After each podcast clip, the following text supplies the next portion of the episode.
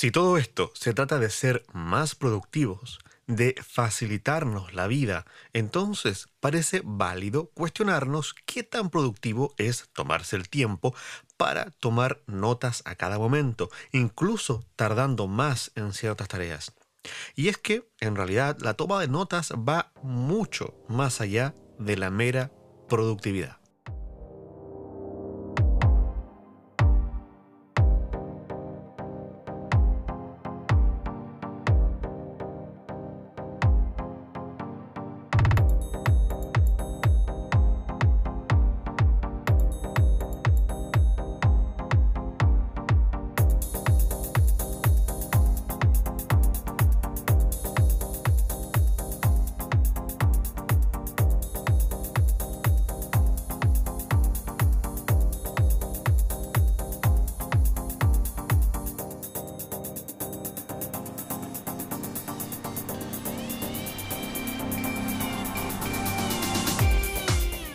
¿Qué tal? Muy buenos días, buenas tardes, buenas noches. Bienvenidos a un nuevo episodio de Productividad Digital. Este es el podcast en el que conversamos sobre productividad, conceptos, metodologías y tecnología. Mi nombre es Diego Villavicencio y voy a estar algunos minutos acompañándolos. Pasaron varias semanas sin que pudiera grabar un episodio y es que surgieron cosas, en realidad. ¿no? En primer lugar, hubo un temporal por acá, entonces eh, se me llovió el estudio, hubo que reparar el techo, había mucha bulla y además se, tuve bastante trabajo eh, de mi trabajo de ingeniero de sonido. Entonces eso me dificultó la grabación de este episodio y también la, la edición del mismo. Pero también ha surgido en este último tiempo que se me ha hecho difícil encontrar temáticas de las que hablar. Yo naturalmente tengo una, nota dentro de mi área de productividad digital, en mi craft, donde voy apuntando allí todas las eh, ideas que se me ocurren para futuros episodios. Y naturalmente la lista crecía más rápido de lo que se vaciaba. Y estos últimos meses me ha sucedido lo opuesto. La lista se ha ido vaciando más rápido de lo que se llena. Y eso obviamente es un problema, ¿no? Surgió, es un problema de, creatividad, de, qué le voy a hablar a, esta gente, a mi, a mi querida audiencia. Entonces he decidido que con este episodio acabo. Tensión dramática, ¿no? Se acaba productividad digital. No, no, no, se acaba la temporada. Se acaba la temporada y me voy a tomar un, un tiempo más largo de lo normal. Dos meses me voy a tomar. Para leer y estudiar ciertos libros que tengo pendientes. Eh, libros que me van a ayudar a tener más temáticas eh, para ofrecerles a, todos ustedes sobre productividad. Y, bueno, ustedes saben que este podcast no solo va de productividad, no, es un podcast técnico, ¿no? sino que es un podcast que también tenemos mucho de, conversar, de conceptos, incluso algunos conceptos filosóficos. ¿no? Hay episodios en los que he estado conversando sobre la educación, qué es la educación y hacia dónde va la, educación, el conocimiento. Y a medida que nos hemos ido metiendo mucho más en el mundo de la toma de notas, creo que el, contenido de productividad digital se ha ido poniendo también más conceptual y eso me, siempre me ha gustado mucho. Voy a estudiar durante un par de meses para traerles una quinta temporada renovada de contenido en el cual en primera instancia quiero profundizar aún más en la toma de notas y también extenderme a muchas otras temáticas tremendamente interesantes como es eh, la, búsqueda de la pasión, del sentido de la vida y cómo eso, por supuesto, se conecta con nuestros sistemas de productividad, ¿no? Como los objetivos, las metas de nuestra vida se relacionan con nuestros sistemas de productividad.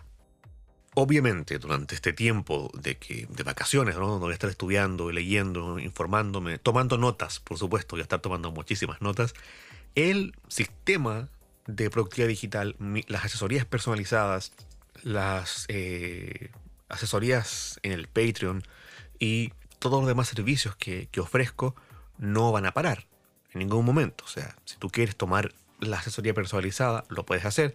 Si tú quieres unirte al Patreon, vas a obtener los mismos beneficios que siempre estoy dando en el Patreon. Solamente que la generación de contenido a través de eh, tanto el blog como el canal de YouTube y, y el podcast, van a tener una pausa.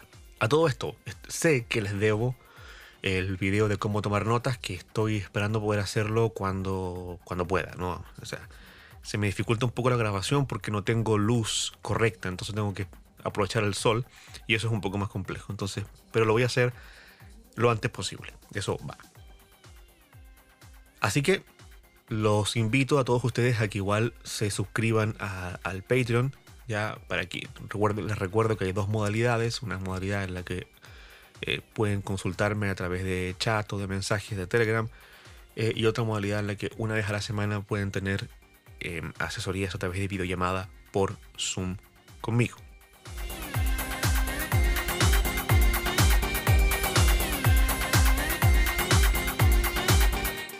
En realidad yo quería que el último episodio de la cuarta temporada fuera una guía a eh, cómo tomar notas de contenido, es decir, cómo tomar notas de cada cosa que consumimos todo el tiempo. Pero vi un video de un eh, youtuber de productividad, a cual he seguido durante un tiempo, que se llama Curtis McHale. Y él plantea que él va a dejar de tomar notas. Y porque él considera que la toma de notas ya no es un ejercicio, una práctica que sea producente, que sea productiva incluso, porque dice que tomaba muchas notas de muchos libros y que finalmente no volvía a esas notas, no iba a buscar esas notas y que realmente se tardaba más en leer un libro o en consumir un contenido porque tenía que estar parando para tomar notas.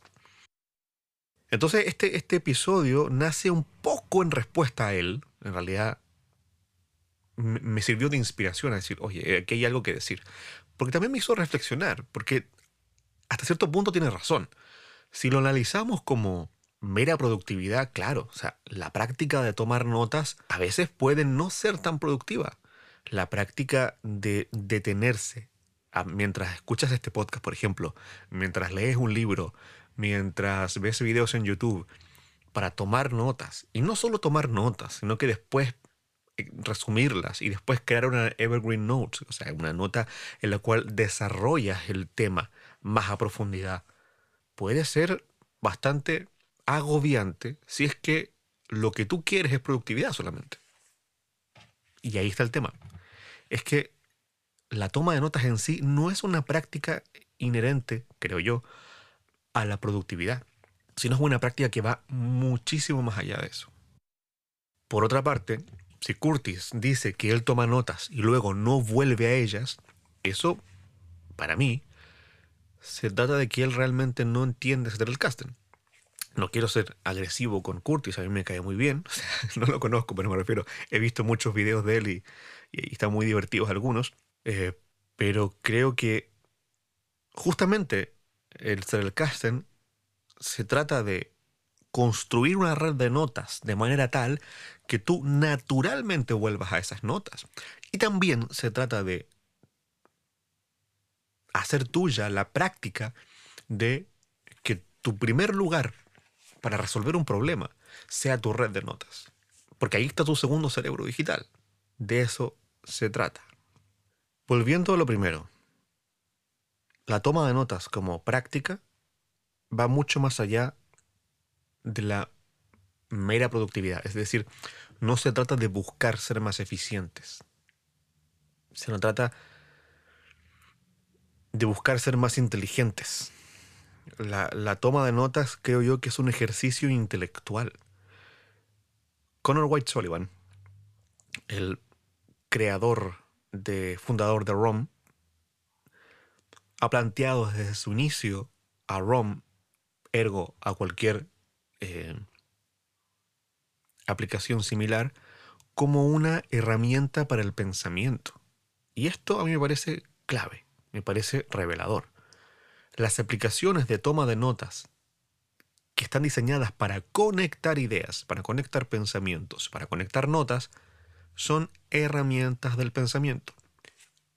Por lo cual, ahí hay un, silogismo, podemos entender entonces que la toma de notas en sí, si se lleva a cabo de esta manera, es una herramienta para el pensamiento.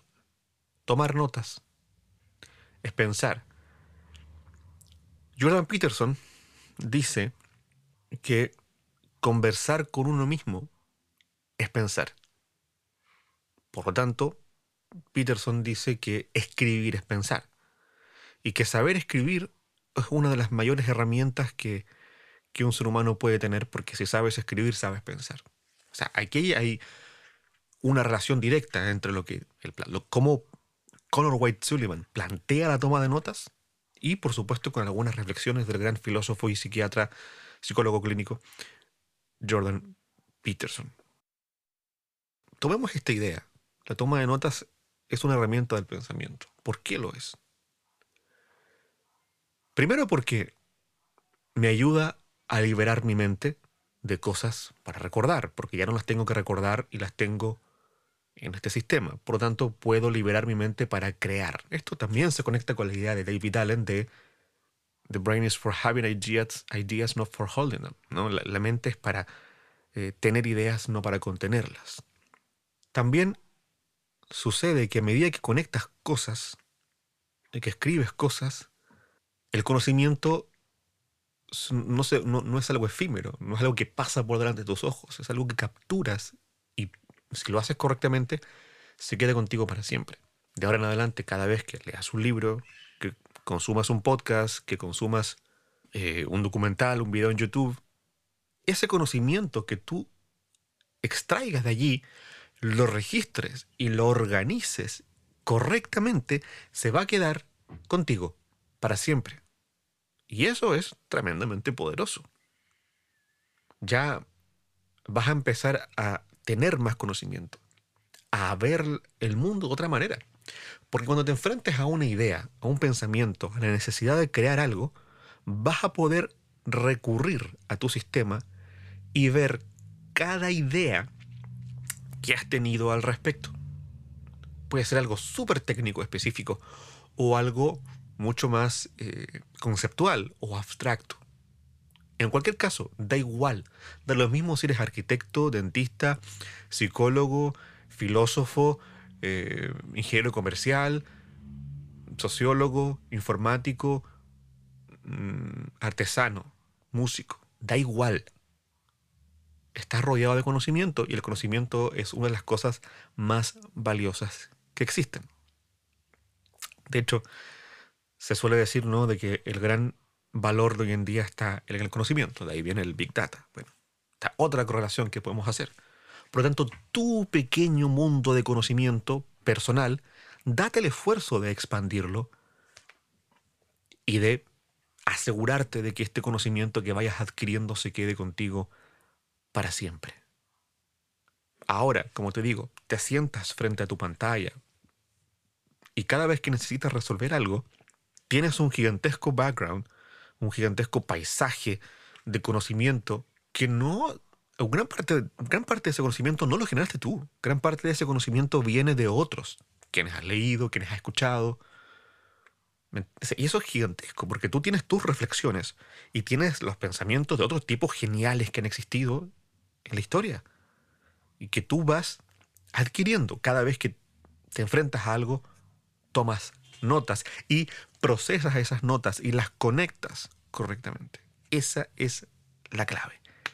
Por lo tanto, claro, si yo digo, es que ahora me demoro más en leer un libro, entonces no, no es productivo, mejor dejo de tomar notas. Ah, pero es que ahora el libro lo entiendo mucho mejor, porque ahora el libro lo conecto con otro libro que leí antes y me doy cuenta de cómo un autor influenció al otro. eso tiene un valor mucho más allá de la mera productividad. Y es que ahora esas ideas las puedo desgranar, las puedo analizar y las puedo comentar a mí, a ver qué me parece, qué reflexiono yo, qué entiendo yo con esas ideas. Y eso va a quedar registrado para siempre, de modo que puedo volver a eso. Eso tiene un valor, al menos a mi entender, mayor que el simple hecho de ser más eficientes. Para todos nosotros, los que creamos contenido en Internet, o bueno, no solo en Internet, sino que cualquier tipo de contenido en cualquier lugar. La toma de notas tiene un valor gigantesco porque me permite investigar. Cada vez que vayamos a buscar información, eso, lo- bueno, les comentaba al principio del podcast, ¿no? Eso es lo que yo voy a hacer estas dos meses que me voy a tomar de vacaciones. Voy a leer, voy a ver videos, voy a ver un montón de cosas nuevas en cuanto al mundo de la productividad y en particular de la toma de notas y otras cosas. Voy a tomar muchos apuntes, los voy a enlazar, los voy a conectar, voy a generar notas mías propias, Evergreen Notes, como les expliqué en otro episodio. Y a partir de todo eso se va a generar la quinta temporada. Genial, ¿no? O sea, de eso se trata. Así que, si tú creas contenido de cualquier tipo, debes investigar para entregarle algo de valor al resto de tu audiencia. Y la mejor manera de investigar es con un sistema de toma de notas y con una aplicación que te permita conectar las cosas. Y algo con lo que estoy muy, de lo que estoy muy convencido.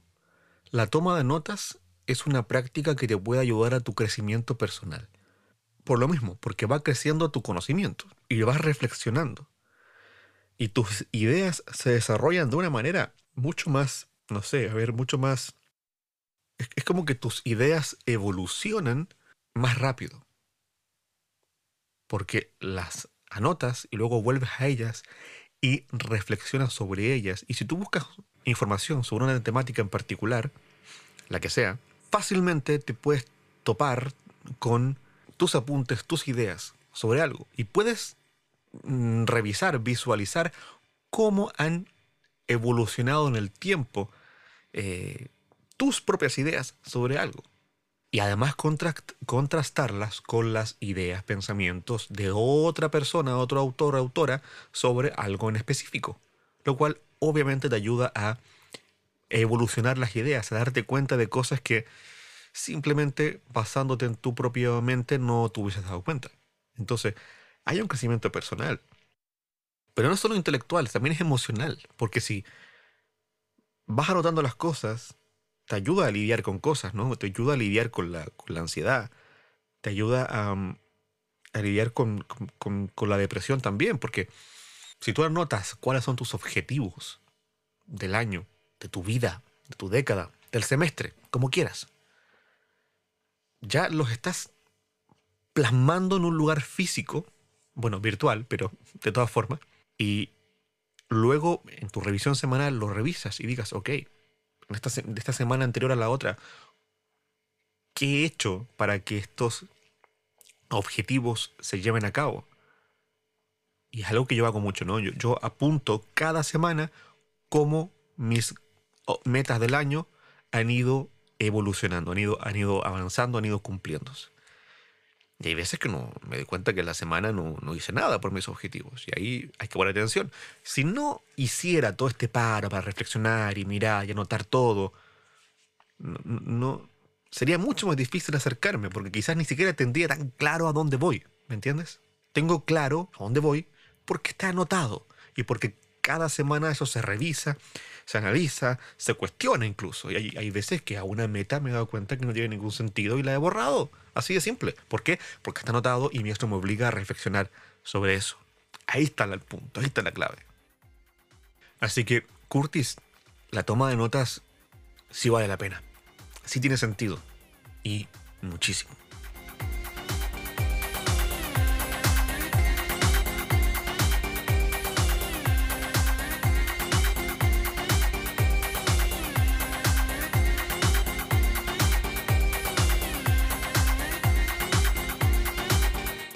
Bien, muchísimas gracias a todos los que nos han escuchado, a la tremenda cantidad de gente que nos escucha de distintos países. Un especial abrazo a la gente de Bolivia, Argentina, México, España, que ahí siem- siempre nos, nos han estado apoyando mucho desde España. Y por supuesto, a la gente de mi querido país, de Chile. Muchas gracias a todos los que hacen que esto sea posible. Me despido por un tiempo. Espero que sea, se nos haga más breve. Em, y volveremos en una quinta temporada renovada de contenido. Me retiro a investigar, a tomar notas, a conectarlas y a crear contenido nuevo. Un abrazo y sean productivos.